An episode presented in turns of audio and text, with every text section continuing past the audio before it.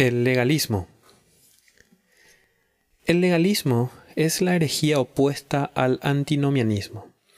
Mientras que el antinomianismo niega la importancia de la ley, el legalismo exalta la ley por encima de la gracia. Los legalistas en los días de Jesús eran los fariseos y Jesús guardó su crítica más severa para ellos. La distorsión fundamental del legalismo es creer que uno puede ganar su entrada al reino de los cielos. Los fariseos creían que, debido a su posición como hijos de Abraham y a su cumplimiento escrupuloso de la ley, eran hijos de Dios. En el fondo, esto era una negación del Evangelio. Un resultado del legalismo es el cumplimiento de la ley al pie de la letra, excluyendo el espíritu de la ley. Para que los fariseos creyeran que podían guardar la ley, primero tenían que reducirla a una interpretación rígida y limitada. La historia del joven rico ilustra este punto.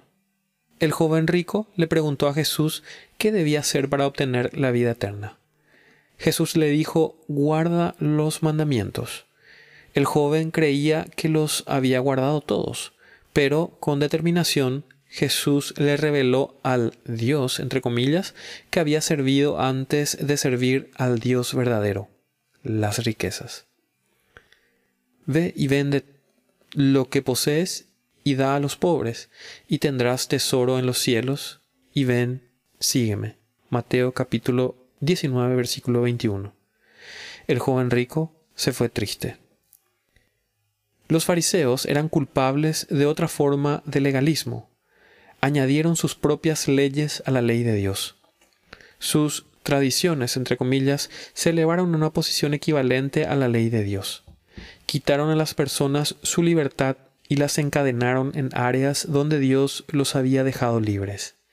Esta clase de legalismo no terminó allí con los fariseos, ha asolado a la Iglesia en cada generación. Muchas veces el legalismo surge como una reacción excesiva contra el antinomianismo. Para asegurarnos de no permitir o caer en la laxitud moral del antinomianismo, tendemos a hacer que las reglas sean más estrictas que lo que Dios mismo ha impuesto.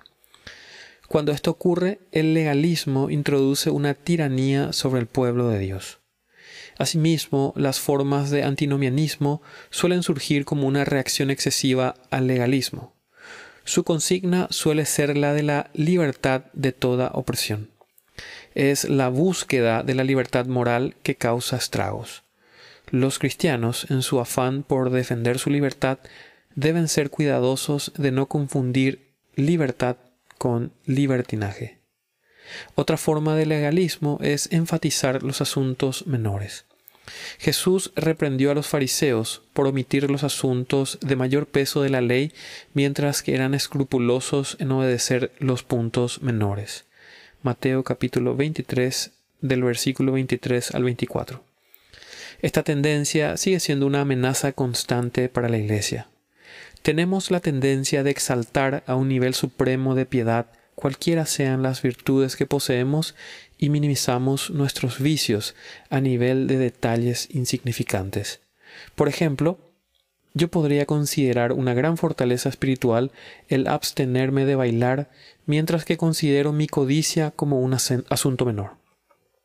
El único antídoto para el legalismo o el antinomianismo es un estudio serio de la palabra de Dios. Solo entonces seremos instruidos adecuadamente respecto a lo que complace y disgusta a Dios.